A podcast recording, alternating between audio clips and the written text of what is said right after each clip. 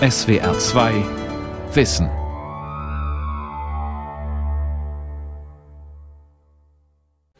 Colleagues, I would like to make a personal statement to the House. Der 9. September 2019 war kein üblicher Tag im britischen Unterhaus.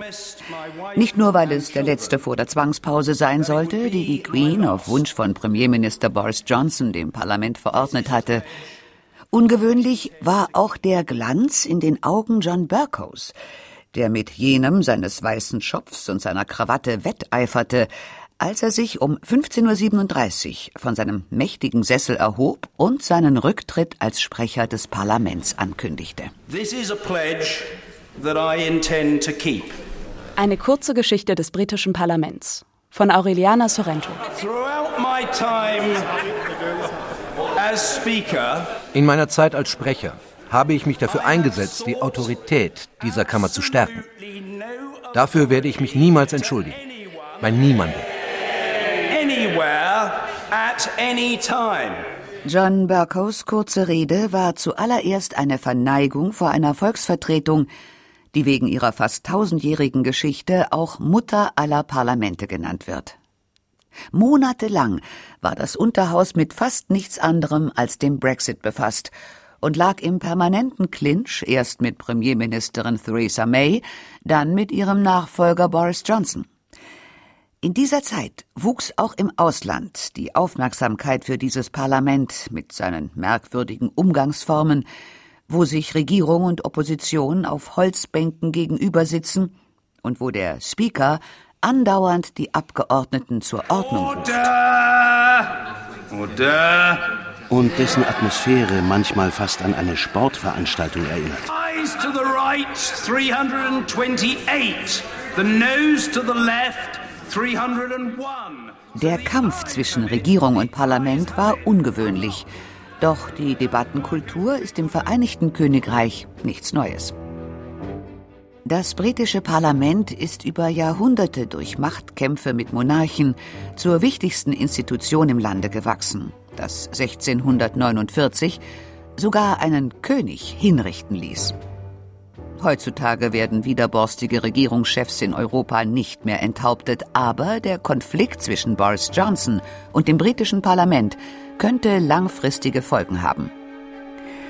Die Briten, die sich bis heute mit einem Stückwerk aus parlamentarischen Bräuchen, Präzedenzfällen und Urkunden aus mehreren Jahrhunderten zufrieden gaben, könnten jetzt sogar auf die Idee kommen, einen Verfassungstext zu schreiben. It's really difficult to think das Parlament ist nicht in einem bestimmten Moment entstanden. Man sollte es sich eher als Auswuchs anderer Institutionen vorstellen, der mittelalterlichen Königsräte, in denen der König und seine nächsten Berater zusammentrafen. Der Historiker Paul Siebert forscht an der British Academy. Wir haben zwei Parlamentskammern, das House of Commons und das House of Lords. Zu Beginn des House of Lords stand ein Rat, dem vom König ausgesuchte Männer angehörten. Leute, die als die Ranghöchsten im Lande galten, an denen er nicht vorbei konnte. Die Herzöge und Grafen, die großen Grundbesitzer. Das war der Vorläufer des Oberhauses, ein Adelsrat, den schon die anglo-normannischen Könige im Mittelalter einberiefen, zur Beratung und militärischen Unterstützung. Später versammelten die Könige ihre Lehnsherren vor allem, damit sie Steuern bewilligten. Aber die Abgaben, die König John I. seinen Untertanen abverlangte, um seine Kriege in Frankreich zu finanzieren, fanden die englischen Barone viel zu hoch. Als er 1214 von einem Feldzug aus Frankreich zurückkehrte, begehrten sie auf und zwangen ihn, eine Urkunde zu unterzeichnen, die Magna Carta.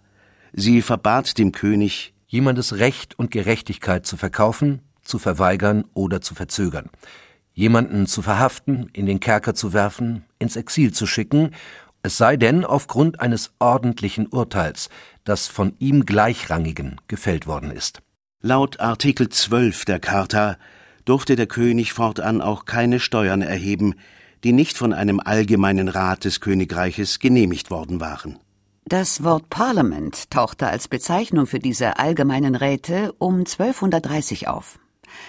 Schon ein Jahrzehnt später trat das Parlament regelmäßig im Palast von Westminster zusammen, wo zu der Zeit auch der König residierte. What really makes Parliament das Parlament wird aber erst zu einem solchen, wenn nicht nur die obersten Lehnsherren zu den Versammlungen eingeladen werden, sondern auch weniger wichtige Leute, Städter und Gutsbesitzer aus den Landkreisen.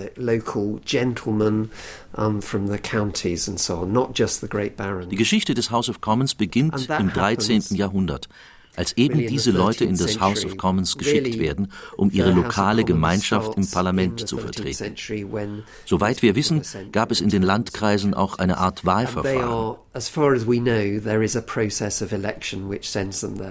Das erste englische Parlament kam in Westminster am 20. Januar 1265 zusammen.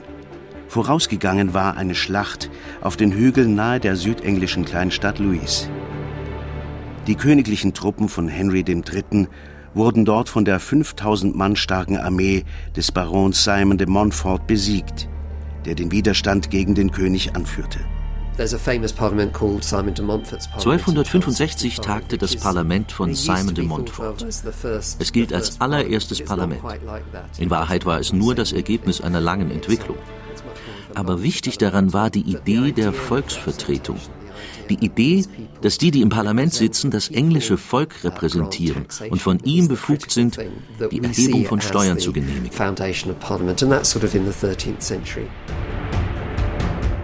Auch diese Entwicklung war einem gierigen König zu verdanken.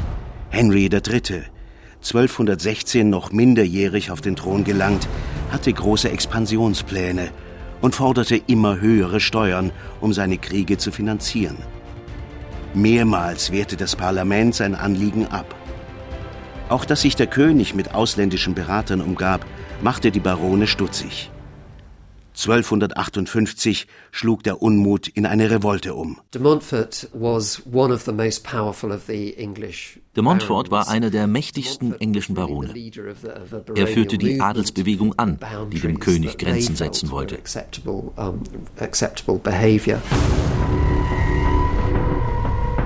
Um das Adelsregime zu etablieren, sucht Simon de Montfort einen möglichst breiten Konsens. Zum Parlament, das 1265 tagte, beruft er zwei Ritter pro Grafschaft und zwei Notabeln pro Stadt.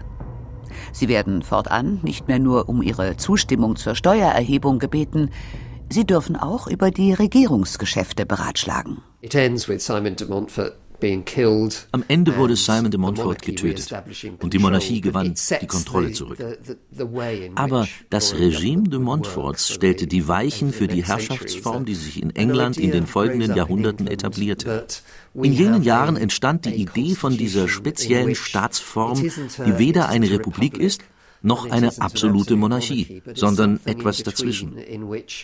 Der König herrscht zwar von Gottes Gnaden, dennoch wird seine Herrschaft durch bestimmte Regeln gemäßigt. Ein warmer Tag in Brighton. Möwen kreischen am Strand und die Wellen glitzern unter den Sonnenstrahlen, als der Labour-Abgeordnete Lloyd Russell Moyle von einer Fahrradtour im Südwesten Englands nach Brighton zurückkehrt. But the fundamental principle in Britain der wichtigste Grundsatz in Großbritannien ist, dass das Parlament souverän ist, nicht das Volk. Das Parlament kann alles tun, was es will, und nichts kann das Parlament behindern. Russell Moyle wurde 2017 für den Wahlbezirk Brighton Camptown ins House of Commons gewählt. Wir erlauben es nicht, dass Leute von Zeitungen und reichen Medienmogulen aufgestachelt werden. Wir sagen stattdessen, Du hast Leute gewählt, die nachdenken und überlegen, was das Beste für unser Land ist. Wenn du dann nicht bekommst, was du erwartest, wirst du dich bei der nächsten Wahl daran erinnern. Aber du hast nicht in der Sache selbst zu entscheiden. Deswegen hätte ich gar kein Problem, den Brexit komplett zu verhindern. Es ist der 26. August 2019. Acht Tage bevor das Parlament nach den Sommerferien wieder zusammenkommt. Russell Moyle ist überzeugter Pro-Europäer und würde das Referendum, bei dem 52 Prozent der Briten 2016 für den Austritt Großbritanniens aus der EU gestimmt haben, am liebsten für null und nichtig erklären. Aber das ist jetzt nicht mehr das Thema, sondern ob und wie das Parlament sicherstellen kann, dass es unter Premierminister Boris Johnson keinen Brexit ohne ein Abkommen mit der EU gibt, keinen No-Deal-Brexit. Denn vielen scheint es in diesen Wochen, als wolle Johnson genau das, einen No-Deal-Brexit. Deshalb hat Jeremy Corbyn die anderen Parteichefs der Opposition und konservative Hinterbänkler, die den Kurs ihres neuen Chefs missbilligen, zu einem Treffen eingeladen. Eine Strategie soll erarbeitet werden, wie man dem Premierminister auf dem Weg zum No Deal Steine in den Weg legt. Was das Parlament richtig mächtig machte, war die englische Reformation. Sie war der Moment, in dem die Engländer gemeinsam sagten, wir verbannen die Autorität und die Gerichtsbarkeit der katholischen Kirche aus England. Und sie taten das mit einem Parlamentsgesetz. Die Reformation machte in den 1530er Jahren klar, dass man durchs Parlament gehen muss, wenn man etwas ändern will. König Heinrich VIII. wünscht sich Änderungen vor allem in seinen ehelichen Verhältnissen. Um seine geliebte Anne Boleyn heiraten zu können, muss er seine Gemahlin Katharina von Aragon loswerden. Henry würde die Ehe am liebsten vom Papst annullieren lassen. Der Heilige Vater weigert sich aber hartnäckig. Daraufhin beschließt der König, ein Parlament einzuberufen. Das Reformationsparlament tagt von 1529 bis 1536. Erst wird versucht, den Papst durch das Einbehalten von Kirchensteuern unter Druck zu setzen. Als das nichts hilft, entscheiden die Parlamentarier, die englische Kirche unter die Kontrolle der englischen Krone zu bringen. Dies geschieht 1534 mit dem Parliaments Act. Das Primat des Monarchen über die Kirche wird darin festgesetzt. Die anglikanische Kirche gegründet, und der Bruch mit der einen heiligen katholischen und apostolischen Kirche vollzogen. Die Auflösung der Klöster, die Verbannung der päpstlichen Gerichtsbarkeit aus England. All diese Dinge sind durch Parlamentsgesetze besiegelt worden. Wie ich bereits sagte, können wir nicht bis zum 31. Oktober warten, um dieses Land voranzubringen. 28. August 2019. Boris Johnson tut das, worüber lange spekuliert wurde. Er bittet die Queen um Prorogation, die Beurlaubung des Parlaments. Gewöhnlich ein technischer Vorgang, sagt Paul Seward. Wir haben normalerweise parlamentarische Sitzungsperioden von einem Jahr. Die Prorogation ist eine Unterbrechung zwischen einer Sitzungsperiode und der nächsten. Dennoch ist sie ein königliches Privileg. Es ist die Queen, die entscheidet, wann die nächste Sitzungsperiode beginnt. Theoretisch. Faktisch folgt die Queen den Anweisungen des Premierministers. Die sogenannten Royal Prerogatives, Privilegien der Krone, liegen also in der Hand des Premierministers. Das hat geschichtliche Gründe, sagt der Historiker Stephen Roberts, der die Forschungen des History of Parliament Trusts leitet. Die Monarchie hat immer mehr politische Macht abgegeben in diesem Land. Die heutige Queen hat sich aus der Politik immer komplett rausgehalten. Es gibt zwar kein Gesetz, das ihr verbietet, einzugreifen, aber das würde gegen eine jahrzehntelange Tradition verstoßen. Die Queen, denke ich, hat sich niemals den Wünschen eines Premierministers entgegengestellt. Auf Geheiß Johnsons suspendiert die Queen das Parlament für fünf Wochen. Vom 9. September bis zum 14. Oktober. Eine so lange Suspendierung hat es in Großbritannien noch nie gegeben. Johnson versucht auf diese Weise das Parlament zu umgehen und die Abgeordneten daran zu hindern, mit Gesetzen einem No-Deal-Brexit vorzubeugen. Die Prorogation löst im ganzen Vereinigten Königreich einen Sturm der Empörung aus. Unterhausspeaker John Bercow bezeichnet sie als ein Vergehen an der Verfassung. Nicola Sturgeon, Ministerpräsidentin Schottlands, spricht von Diktatur. Und überall gehen die Briten auf die Straße, um ihr Parlament zu verteidigen. Vor dem Sitz des Regierungschefs in Downing Street No. 10 spricht John McDonnell die Demonstranten an. Der Labour-Politiker und Justizexperte wird dabei regelrecht pathetisch. Wir haben in unserer Geschichte Diktatoren besiegt und wir werden auch diesen Diktator besiegen. Unweit von Downing Street in Whitehall wurde einst ein König exekutiert, den man heute als Diktator bezeichnen würde. Charles I. hatte das Parlament herausgefordert, immer wieder. Sein Hinrichtungstag, der 30. Januar 1649, war bitterkalt. Der König zog zwei Hemden an, um vor seinem Volk nicht zu zittern. Drei Tage zuvor hatte ein vom Parlament eingesetzter Gerichtshof Charles wegen Hochverrats zum Tode verurteilt. Bevor das Beil des Henkers seinen Nacken durchtrennte, erklärte der König seinem Volk, die absolute Monarchie sei die einzig richtige Staatsform. Wegen jener Idee hatte Britannien gerade einen blutigen Bürgerkrieg hinter sich. Der Streit drehte sich zunächst um Fragen der Religion, wurde dann ein Konflikt um Finanzen und Politik im Allgemeinen.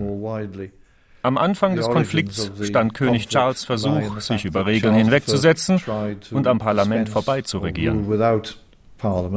Charles I. versuchte, ohne die Bewilligung des Parlaments Steuern zu erheben. Wer nicht zahlt, wird verhaftet und ohne Anklage eingekerkert. 1628 sieht sich Charles dennoch wegen großen Widerstands gezwungen, ein Parlament einzuberufen. Im Gegenzug für Steuern verlangen die Abgeordneten vom König die Unterzeichnung einer Petition of Right, einer Art zweiten Magna Carta. Der König verpflichtet sich, niemanden ohne Gerichtsverfahren zu inhaftieren und keine Steuern zu erheben, die vom Parlament nicht gebilligt wurden. Die Petition of Right wurde dem König aufgezwungen. Er wollte sie aber nicht akzeptieren. Seine Antwort darauf war, das Parlament aufzulösen und elf Jahre lang keines mehr einzuberufen. Also gab es in England zwischen 1629 und 1640 kein Parlament. Faktisch versuchte der König, das Parlament abzuschaffen. Doch das gelang ihm nicht. Es gab Streiks. Manche Untertanen weigerten sich, Steuern zu zahlen. Charles brauchte den Konsens, um Steuern erheben zu können, und das ging nur durch ein Parlament, das er dann 1649 doch einberief.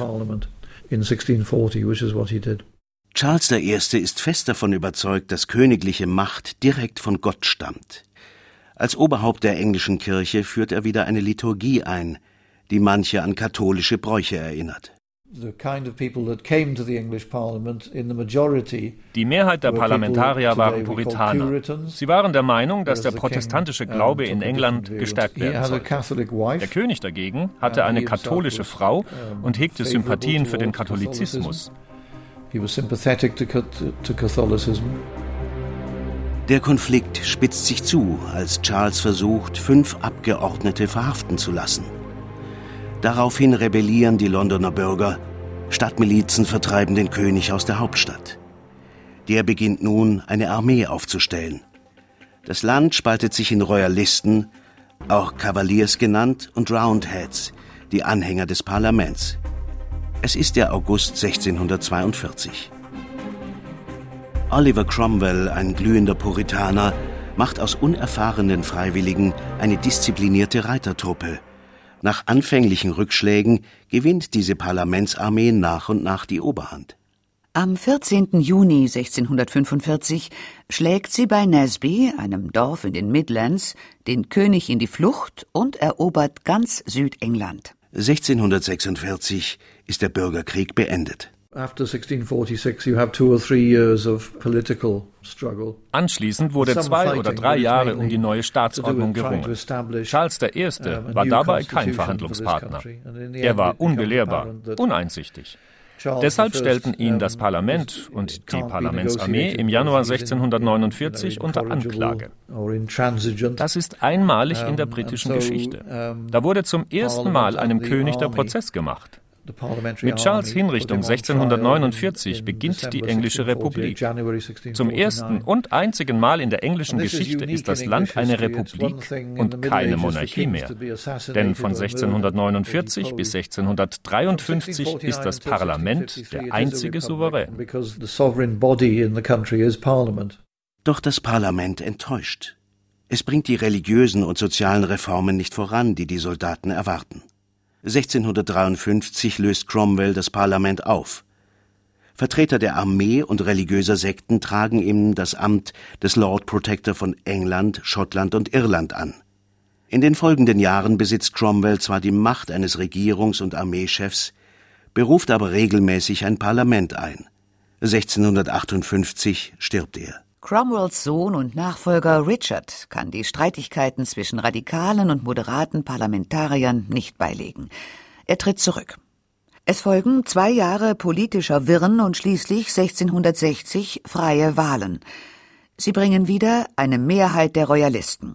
1660 schien ein König die einzige Kraft zu sein, der dem Land wieder Frieden und Stabilität geben konnte. So wurde Charles II. vom Kontinent, wo er im Exil gewesen war, zurückgeholt und auf den Thron gehoben. Er war der zweite Sohn von Charles I.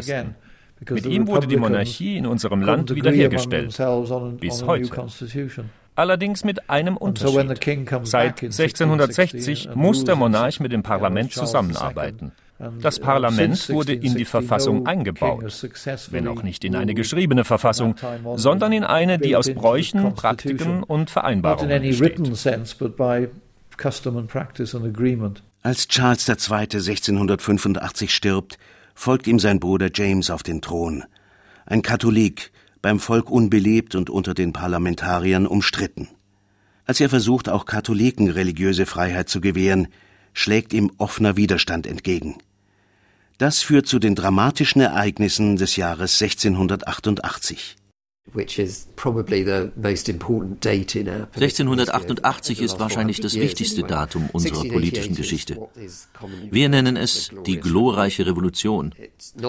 Besonders glorreich war sie nicht, aber relativ gewaltfrei, von Irland abgesehen. In England war diese Revolution eher so etwas wie ein Regimewechsel. William von Oranien, der Schwiegersohn von James II., machte diesem erfolgreich den Thron streitig. James hatte keine Unterstützer mehr und ging ins Exil. Das Parlament trat 1689 zusammen und besiegelte diesen Regimewechsel. Ab dann begann man das Land als eine parlamentarische Monarchie zu betrachten. Die Monarchie gibt es, weil das Parlament es so will. Es bietet William III. und seiner Frau Mary II. die Krone in aller Form an. Im Gegenzug muss das Königspaar eine neue Charta unterschreiben den Bill of Rights, der die Rolle des Parlaments in der Staatsordnung stärkt.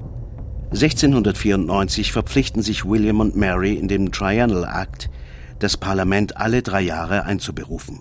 Die glorreiche Revolution ersparte England andere blutige Revolutionen, wie sie im Kontinentaleuropa nötig waren, um die absoluten Monarchien abzuschütteln. Das hatte aber auch problematische Nebeneffekte, sagt der Historiker Paul Seward. Eines der Probleme der britischen Verfassung ist eben, dass wir seit 1688 keine Revolution mehr hatten. Revolutionen beginnen in der Regel nach Kriegen. Das sind Momente, in denen man Verfassungen entwirft, mit denen alle einverstanden sind, weil alle denken, dass es nötig ist. Wir hatten nach 1688 nie einen solchen revolutionären Moment, also auch nie die Gelegenheit, unsere verfassungsmäßigen Vereinbarungen neu zu überdenken. Also haben wir eine komplizierte Struktur als Verfassung, die aus lauter Kleinteilen aus dem Mittelalter und den späteren Jahrhunderten besteht. All diese Stückchen wirken irgendwie zusammen. Aber niemand hat sich je hingesetzt und darüber nachgedacht, wie sie zusammenpassen sollen. Seit dem Ende des 17. Jahrhunderts ist die Geschichte des britischen Parlaments die Geschichte seines Ausbaus und seiner Demokratisierung. Trotz der hohen Abgeordnetenzahl bewiesen die britischen Parlamentskammern Anfang September 2019 eine verblüffende Effizienz. Am 4. September passierte das Ban Bill das Unterhaus, am 6. das Oberhaus. Am 9. September wurde es von der Queen bewilligt und verabschiedet. Damit trat das Gesetz in Kraft, das seinen Namen der Abgeordneten Hilary Benn verdankt, der Ban Act. Er verpflichtete Boris Johnson, sollte er nicht bis zum 19. Oktober ein Austrittsabkommen mit der EU vereinbart und durchs Parlament gebracht haben, etwas zu tun, das er kategorisch ausgeschlossen hatte die EU um eine weitere Verschiebung des Brexit bis zum 31. Januar 2020 bitten. The eyes to the right 329, the nose to the left 300. Eile war geboten, weil das Parlament nur vom 3. bis zum 9. September tagen durfte. Dann begann die Prorogation, die Zwangspause, die der Premier den Abgeordneten verordnet hatte. Wegen des demokratischen Notstands geriet die erste Parlamentssitzung nach den Ferien am 3. September 2019 zu einem bühnenreifen Gefecht zwischen Regierung und Parlamentsmehrheit. Der Angriff auf unsere Demokratie zu dem Zweck, einen katastrophalen No-Deal-Brexit durchzusetzen, ist beispiellos, antidemokratisch und verfassungswidrig. Polterte Labour-Chef Jeremy Corbyn der oberste Gerichtshof entschied schließlich am 24. September einmütig, die Suspendierung des Parlaments sei gesetzwidrig gewesen und damit nichtig. Weil sie den Effekt hatte, ohne einen nachvollziehbaren Grund das Parlament an der Ausübung seiner verfassungsmäßigen Funktionen zu hindern. Das Urteil kann aber nicht verhindern, dass ein Premierminister in Zukunft versucht, die noch verbliebenen königlichen Privilegien zu missbrauchen indem er etwa die Queen anweist, ein Parlamentsgesetz nicht zu unterzeichnen. Durch das Tauziehen zwischen Johnson und dem Parlament ist eines klar geworden. Die Regeln, die das Verhältnis zwischen den Staatsgewalten betreffen, sind ziemlich unklar. In der Mitte dessen, was britische Medien als Verfassungskrise bezeichnen, erreiche ich Paul Siebert am Telefon. Wir hatten eine jahrelange Debatte darüber, ob wir eine kodifizierte Verfassung brauchen, aber sie spielte sich allein auf der akademischen Ebene ab. Weder die Politiker noch die Bevölkerung interessierten sich sonderlich dafür. Jetzt wird es ein viel größeres Thema, über das die Leute reden. Das Problem ist, dass eine Krise nicht die beste Zeit ist, darüber zu diskutieren, welche Art von Verfassung wir uns geben sollten. Um ehrlich zu sein, ich glaube, dass wir zuerst den Brexit erledigen müssen, bevor jemand sich ernsthaft mit diesem Thema befasst. Aber das könnte doch ein Nebenprodukt dessen sein, was auch immer am Ende geschieht mit dem Brexit. Dass wir an unserer Verfassung arbeiten müssen. Die Welt verstehen. Jeden Tag. SWR 2 Wissen. Manuskripte und weiterführende Informationen zu unserem Podcast und den einzelnen Folgen unter swr2.de.